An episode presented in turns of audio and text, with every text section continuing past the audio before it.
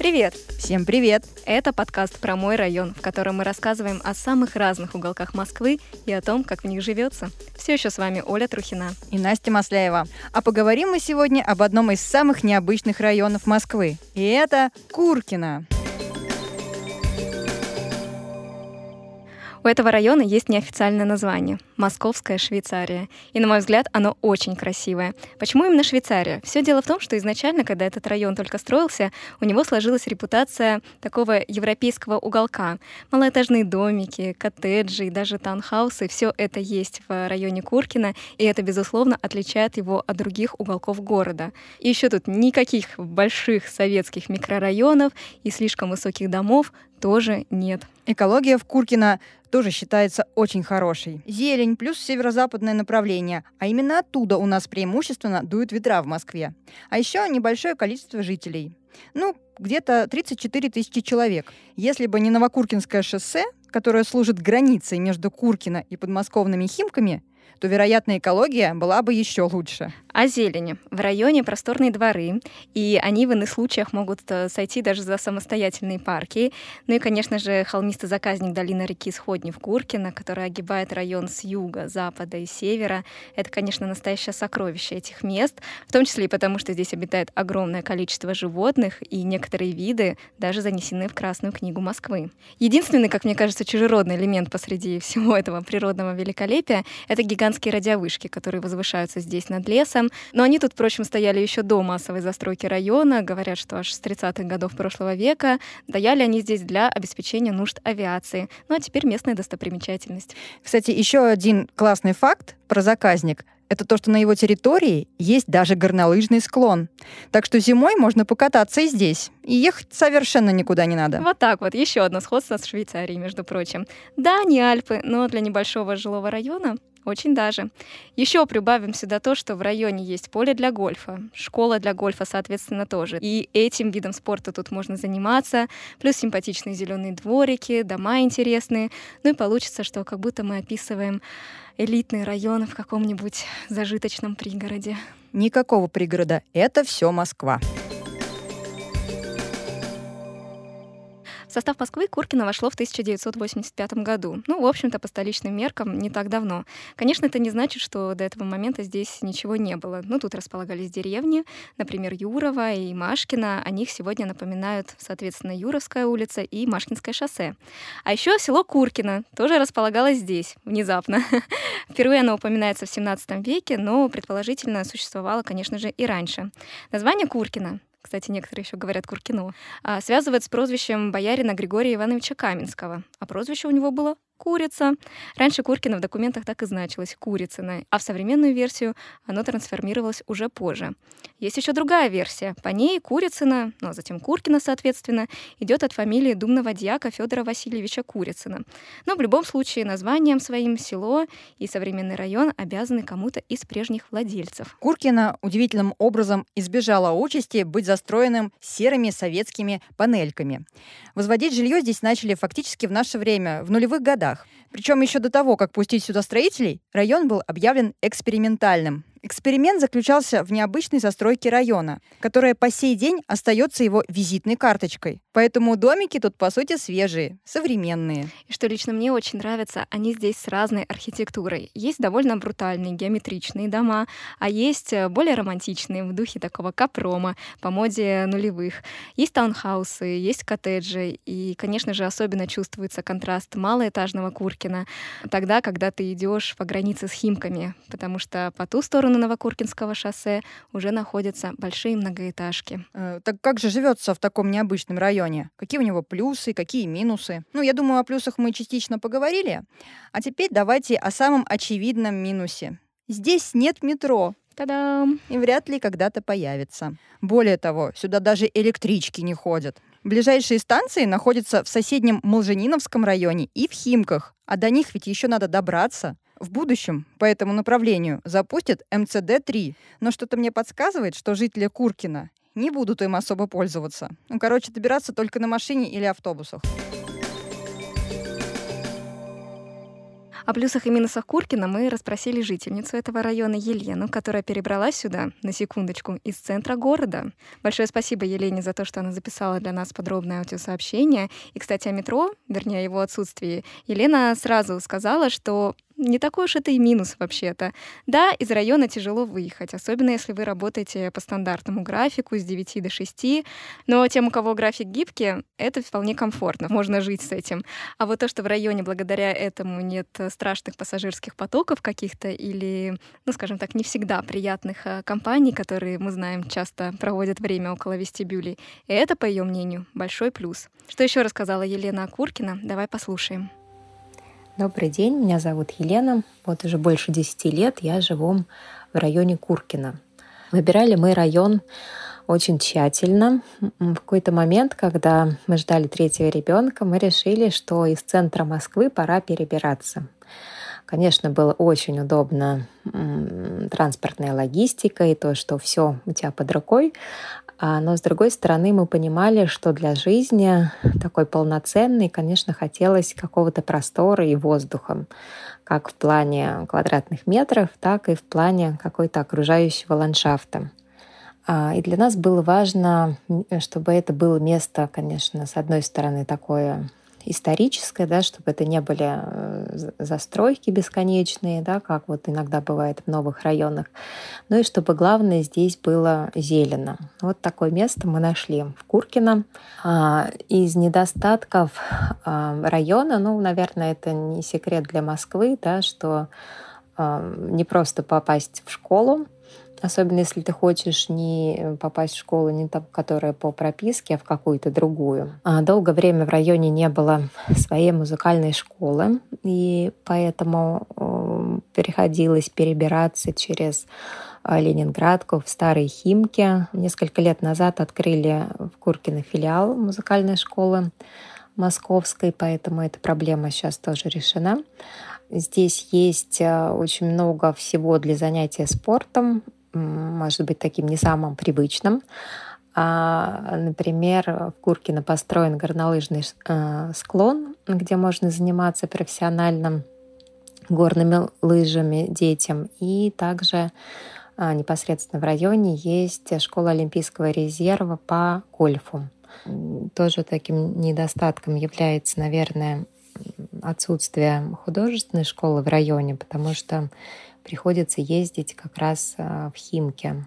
И дочка моя тоже занимается в художественной школе а, через шоссе а, в Химках. И, конечно, в час пик туда добраться бывает очень-очень проблематично.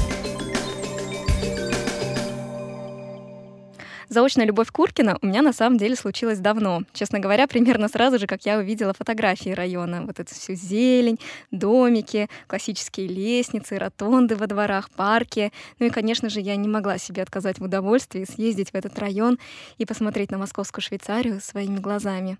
И нет, отсутствие метро меня никак не смутило.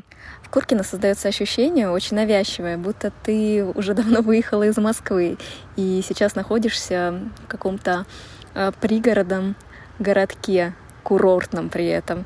Ну, потому что все здесь кажется вообще не здешним. Домики какие-то не такие, да и вообще а, люди на велосипедах. Некоторые собак выгуливают, причем что не собака, то породистая. Машины-то здесь э, вроде не такие дорогие, а вот собачки породистые.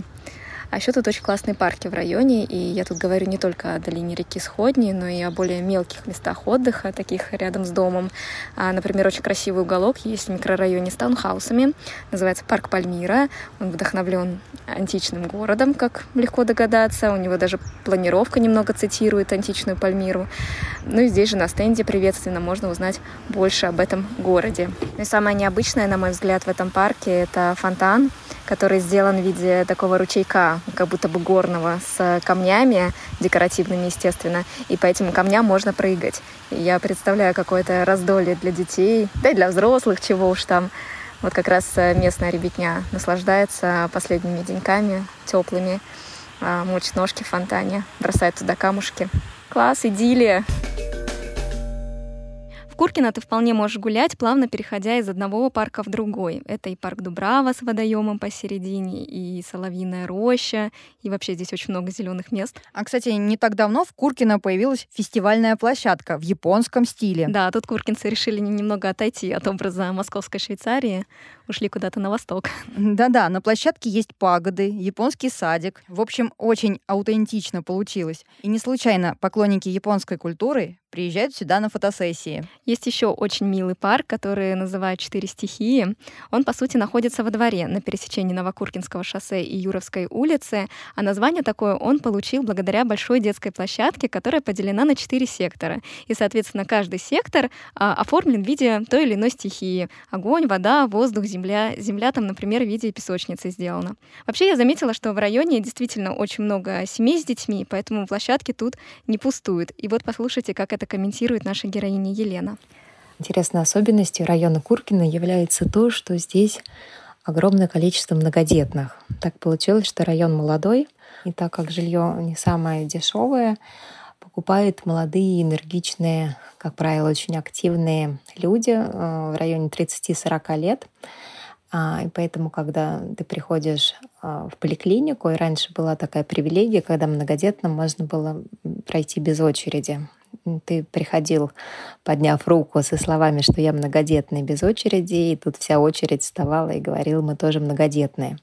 У нас в районе а, тремя детьми точно никого не удивишь. То есть есть и четыре, и пять Поэтому детские площадки, которые совершенно а, у нас замечательные, а, всегда переполнены. Неудивительно, что в последние годы в районе строят еще и дополнительно школы. Детей-то много. На Юровской улице построили огромный корпус, а сейчас рядом с ним строится еще один. Да, и на Воротынской улице тоже не так давно построили интересное здание. Это так называемая школа-трансформер. Она может служить как начальной школой, так и детским садиком, ну, в зависимости от потребностей жителей района. Такое ноу-хау в школьной архитектуре. Несколько лет назад про куркинские школы говорили особенно много, даже в СМИ о них писали, а говорили о них в том контексте, что все они переполнены учениками. Причем причем объяснялось это еще и тем, что сюда поступали не только дети из района, но и ребята из Подмосковья, в частности из Химок. Ну, потому что московская школа, понятно, что многие хотели бы, чтобы их дети учились именно в системе столичного образования, а потому всеми правдами и неправдами жители области старались устроить своих детей именно сюда, Куркинскую школу. Даже прописку московскую старались для этого себе организовать. А сейчас корпусов школьных больше в районе, но до сих пор нет-нет, да жители Куркина могут посетовать, что в классах все равно много ребят из Подмосковья.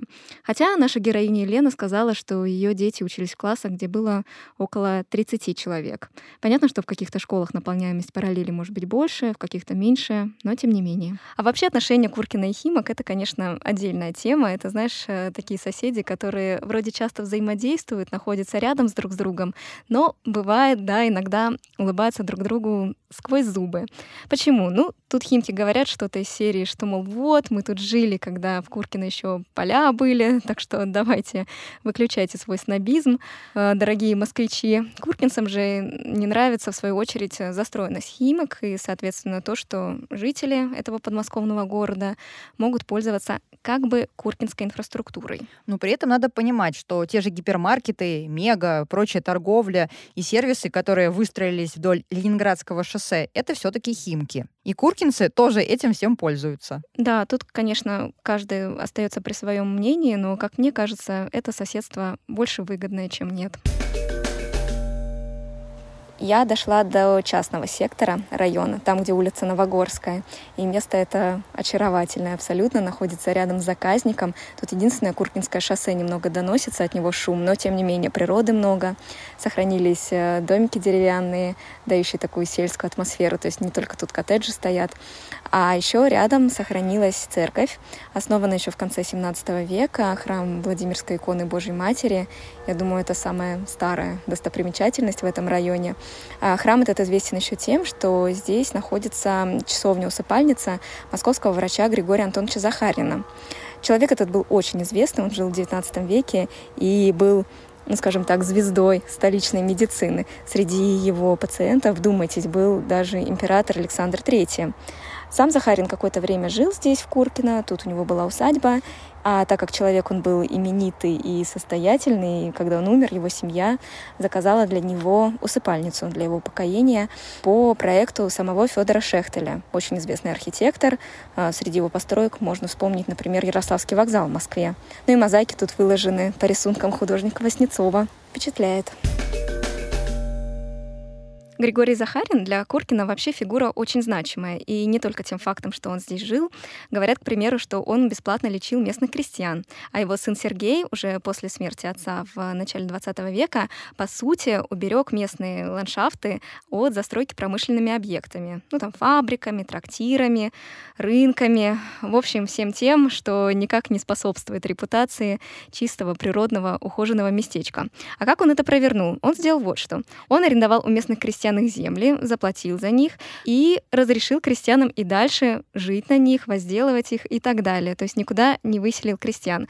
Но поставил им одно условие, что они ни в коем случае не отдадут свои площади промышленникам и коммерсантам. Вот так удалось сохранить этот природный уголок. А еще одно наследие Захариных — туберкулезная больница номер три, которая до сих пор находится здесь же, в Куркино. Она тоже была построена на средства этой семьи.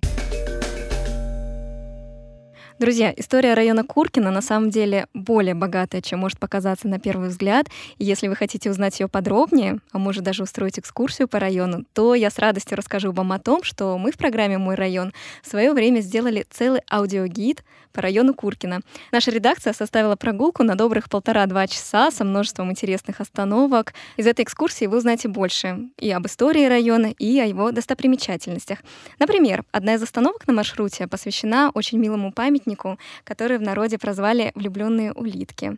Автор ее Филипп Рукавишников, выходец из известной династии скульпторов, и этот памятник стал своеобразным творческим поклоном Филиппа Рукавишникова в адрес его дедушки Юлиана Рукавишникова. Об этом и многом другом вы узнаете из нашей экскурсии, а найти ее можно на платформе Easy Travel. Ссылку мы дадим в описании к этому эпизоду. Наш традиционный блок о недвижимости в районе в случае с Куркина актуален как никогда, потому что именно разнообразием жилья знаменит этот район, своей экспериментальной и ни на что не похожей застройкой. А прокомментировать рынок жилья в Куркино мы попросили председателя Совета директоров компании «Бест Новострой» Ирину Доброхотову. В Куркино представлен довольно разнообразный жилой фонд. Основную массу составляют многоквартирные дома конца 90-х и конца 2000-х годов, периода активного строительства района. На моем веку я помню, как вообще реально Куркино звучало на всех совещаниях, и это было большим таким прорывом и очень сильной стройкой в то время. Цена квадратного метра квартир варьируется на сегодняшний момент от 200 до 400 тысяч рублей. В среднем 300 тысяч. А разброс цен очень большой, от 12-13 миллионов рублей за однокомнатные квартиры. Мы находим квартиры там до 100-100 миллионов за пятикомнатные. Таунхаус обойдется в сумму от 40 до 100 миллионов рублей. Частный дом можно найти в этом районе ну, от 50 до 200 миллионов. Кстати, из недостатков такого, казалось бы, отличного района Ирина отметила даже не столько отсутствие метро, сколько неудобства для автомобилистов, что, в общем-то, логично. В Куркино у многих есть машины, но иначе тут нельзя. Будет тяжело, метро же нет.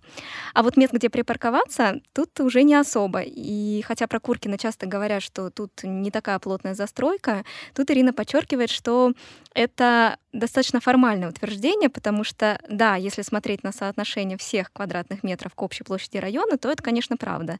Но ведь огромная часть района на самом деле занимают природные территории, на которых, в принципе, нет никакой стройки. И если учитывать их, то уже получается другая картина.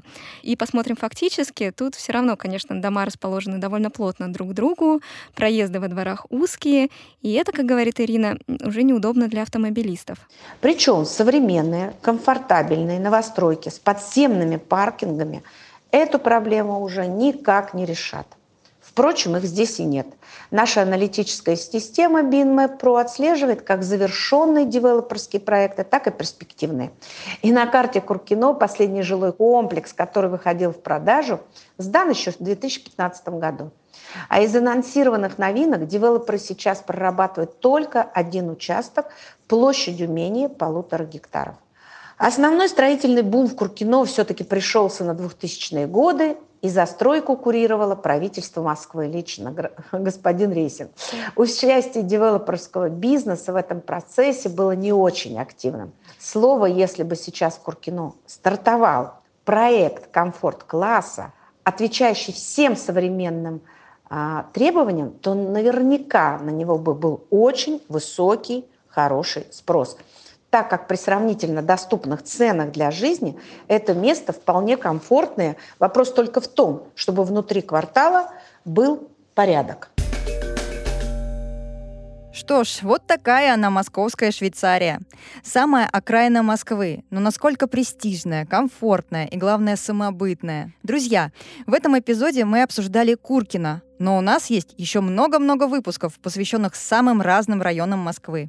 Так что поставьте лайк этому эпизоду. Или пять звезд, если слушаете на своих подкастах. И познакомьтесь с другими нашими выпусками. Возможно, вы найдете там свой родной район. Ну, это был подкаст про мой район. Меня зовут Оля Трухина. А меня Настя Масляева. Пока-пока. Пока. -пока. Пока.